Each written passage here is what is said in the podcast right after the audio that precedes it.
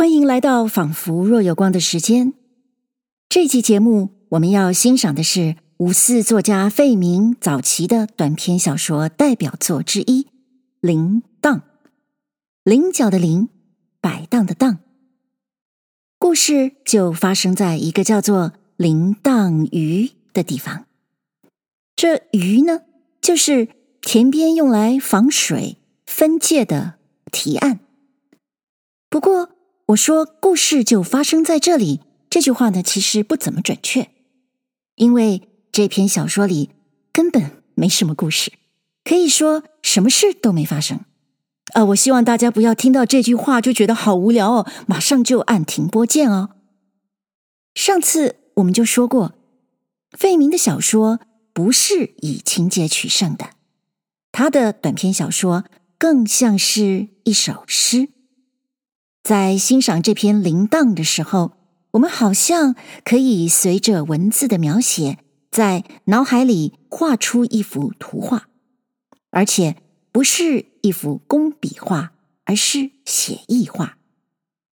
铃铛鱼有着桃花源的感觉，例如写到一座小庙，就有这么一句。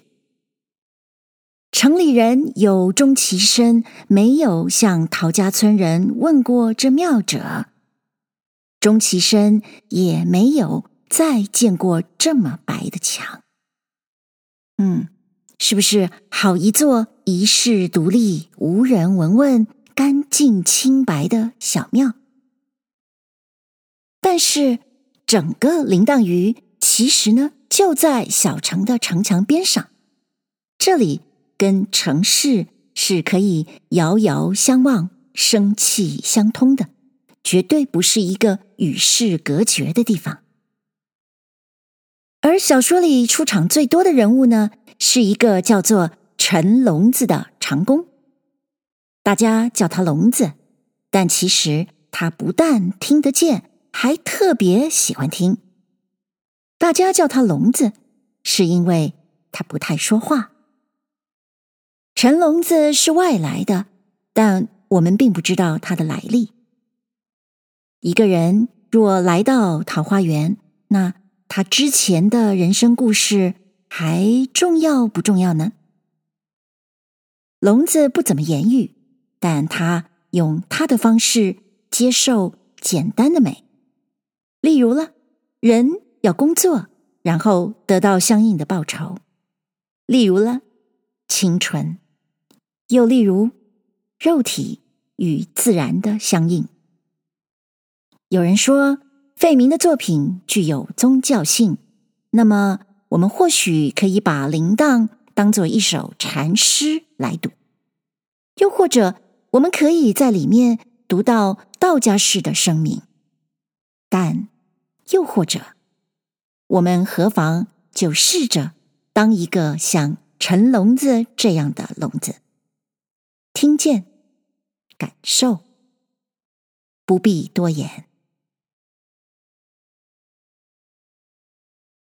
费明，铃铛。陶家村在铃铛鱼的坝上，离城不过半里。下坝过桥，走一个沙洲，到城西门。一条线排着，十来重瓦屋。泥墙、石灰画的砖块分明，太阳底下更有一种光泽，表示陶家村总是兴旺的。屋后竹林，绿叶堆成了台阶的样子，倾斜至河岸。河水沿竹子打一个弯，潺潺流过。这里离城才是真近，中间就只有河。河墙的一段正对了竹子临水而立。竹林里一条小路，城上也窥得见。不当心，河边忽然站了一个人，啊，陶家村人出来挑水。落山的太阳。射不过陶家村的时候，这时啊，游城的很多，少不了有人攀了城垛子，探手望水，但结果城上人望城下人，仿佛不会说“水清竹叶绿”，城下人亦望城上。陶家村过桥的地方有一座石塔，名叫洗手塔。人说当初是没有桥的，往来要摆渡。摆渡者是指以大乌竹做成的筏，载行人过河。一位姓张的老汉专在这里摆渡过日，头发白得像银丝。一天，何仙姑下凡来渡老汉升天。老汉道：“我不去，城里人如何下乡？乡下人如何进城？”但老汉这天晚上死了。清早起来，河有桥，桥头有塔。何仙姑。一夜修了桥，修了桥，洗一洗手，成洗手塔。这个故事，陶家村的陈聋子独不相信。他说：“张老头子摆渡，不是要渡钱吗？摆渡依然要人家给他钱，铜聋子。”打长工是一样，所以绝不能升天。塔不高，一棵大枫树高高的在塔之上。远路行人总要歇住，乘一乘阴。坐在树下，林当余一眼看得见，看见的也仅仅只有林当余的天地了。坝外一重山，两重山。虽知道隔得不近，但树林在山腰。铃铛鱼算不得大鱼，花篮的形状，花篮里却没有装一朵花，从底绿起。若是荞麦或油菜花开的时候，那。又仅是花了，稻田自然一望而知。另外，树林子堆的许多球，哪怕城里人时常跑到林当鱼来玩，也不能一一说出哪是村，哪是园，或者水塘四围栽了树。坝上的树叫林当鱼的天。比地更来得小。除了陶家村以及陶家村对面的一个小庙，走路是在树林里走了一圈。有时听得斧头啄树响，一直听到不再响了，还是一无所见。那个小庙从这边望去。露出一幅白墙，虽是深藏，也逃不了是一个小庙。到了晚半天，这一块儿首先没有太阳，树色格外深。有人想，这庙大概是村庙，因为那么小，实在同它背后山腰里的水竹寺差不多大小。不过，水竹寺的林子是远山上的竹林罢了。城里人有钟其身没有向陶家村人问过这庙者，钟其身也没有再见过这么白的墙。陶家村门口的田，十年久不收谷的，本来。也就不打算种谷，太低了。四季有水，收谷是意外的丰年。按陶家村的丰年是岁旱。水草连着拙蒲，八蒲长到灞角，树荫遮的这一片草，叫人无风自凉。陶家村的牛在这灞脚下放，城里的驴子也在这坝脚下放。人又喜欢伸开他的手脚，躺在这里，闭眼向天。环着这水田的一条沙路，环过铃铛。铃铛鱼是以这个铃铛得名。铃铛属陶家村，周围常青树的矮林密得很。走在坝上，望见白水的一角，档岸绿草散着野花，成一个圈圈。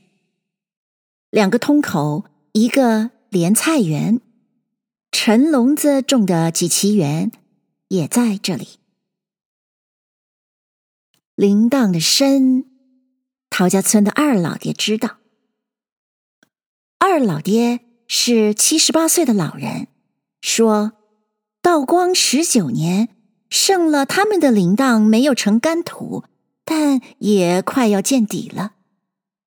网起来的大小鱼真不少，鲤鱼大的有二十斤。这回陶家村可热闹，六成的人来看，洗手塔上是人，荡当中人挤人，树都挤得稀疏了。林叶遮蔽了水面，约半档，鱼则是白水。太阳当顶时，林茂无鸟声，过路人不见水的过去。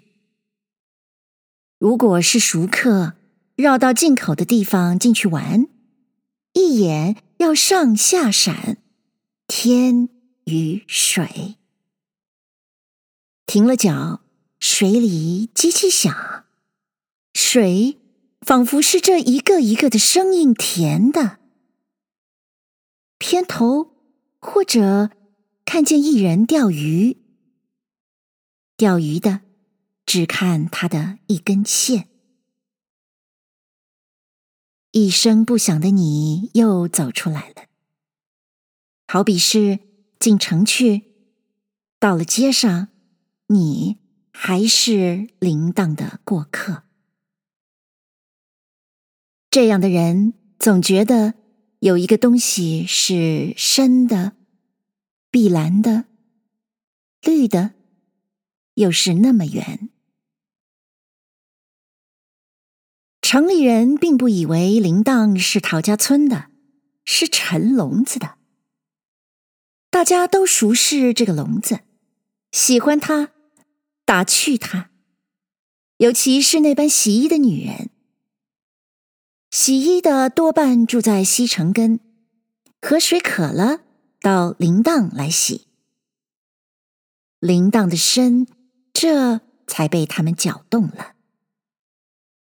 太阳落山以及天刚刚破晓的时候，坝上也听得见他们喉咙叫。甚至依兰太重了，坐在坝脚下草地上打一战的。也与正在垂捣杵的相呼应。野花做了他们的蒲团，原来青青的草，他们踏成了路。陈笼子，平常略去了“陈”字，只称笼子。他在陶家村打了十几年长工，轻易不见他说话。别人说话，他偏肯听。大家都嫉妒他似的这样叫他，但这或许不始于陶家村。他到陶家村来，似乎就没有带来别的名字了。二老爹的园是他种，园里出的菜也要他挑上街去卖。二老爹相信他一人，回来一文一文的钱向二老爹手上数。洗衣女人问他讨萝卜吃，好比他正在萝卜田里，他也连忙拔起一个大的，连叶子给他。不过讨萝卜，他就答应一个萝卜。再说他的萝卜不好，他无话回，笑是笑的。铃铛鱼的萝卜吃在口里实在甜。铃铛满菱角的时候，铃铛里不时有一个小华子，这华子一个人背得起。做华子铃叶上打回旋的，常是陈笼子。笼子到哪里去了？二老爹也不知道。二老爹或者在坝脚下看他的牛吃草，没有留心他的笼子进铃铛。笼子挑了菱角回家。哦，笼子是在铃铛摘菱角。笼子总是这样的去摘菱角，恰如铃铛。在铃铛鱼不羡其水。有一回，聋子送一篮菱角到石家井去。石家井是城里有名的巷子，石姓所居，两边院墙夹成一条深巷，石铺的道。小孩子走这里过，故意他的响，逗回声。聋子走到石家大门，站住了，抬了头望院子里的石榴，仿佛这样望得出人来。两匹狗朝外一奔，跳到他的肩膀上叫，一匹是黑的，一匹白的。聋子分不开眼睛，紧站在一块石上转，两手紧握篮子。一直到狗叫出了石家的小姑娘，替他喝住狗。石家姑娘见了一篮红菱角，笑道：“是我家买的吗？”聋子被狗呆住了的模样，一言没有发，但他对了小姑娘牙齿都笑出来了。小姑娘引他进来。一会儿又送他出门，他连走路也不想。以后逢着二老爹的孙女儿吵嘴，聋子就咕噜一句：“你看街上的小姑娘是多么好。”他的话总是这样的说。一日，太阳已下西山。青天照着铃铛鱼，照样的绿。不同的颜色，坝上庙的白墙，坝下笼子人一个。他刚刚从家里上园来，挑了水桶，夹了锄头。他要挑水浇一浇园里的青椒。他一听，铃铛洗衣的有好几个。风吹得很凉快，水桶歇下其劲，鹤雏沿其走，眼睛看一个一个的茄子，青椒已经有了红的，不到跟前看不见。走回了原处，扁担横在水桶上，他坐在扁担上，拿出烟干来吃。他的全副家伙都在腰边。聋子这个脾气厉害，倘是别个，二老爹一天少不了啰嗦几遍。但是他的聋子，雨里下弯的王四牛却这样说：一年四吊毛钱，不吃烟做什么？何况聋子挑了水卖菜。卖菱角，打火石打的火喷。这一点是陈聋子替铃铛于天的。吃烟的聋子是一个驼背，衔了烟，偏了头，听，是张大嫂。张大嫂讲了一句好笑的话，聋子也笑。烟杆系上腰，扁担挑上肩。今天真热啊！张大嫂的破喉咙，哎，来了人看怎么办？哎，把人热死了怎么办？两边的树还遮了挑水桶的，水桶的一只已经进了铃铛。哎呀，哈哈，张大嫂好大奶，这个。绰号“鲶鱼”是王大妈的第三的女儿。刚刚洗完衣，同张大嫂两人坐在岸上。张大嫂解开了她的汗湿的褂子、兜风。啊，我倒是谁？聋子。聋子眼睛忘了水，笑着自语。聋子。一九二七年十月。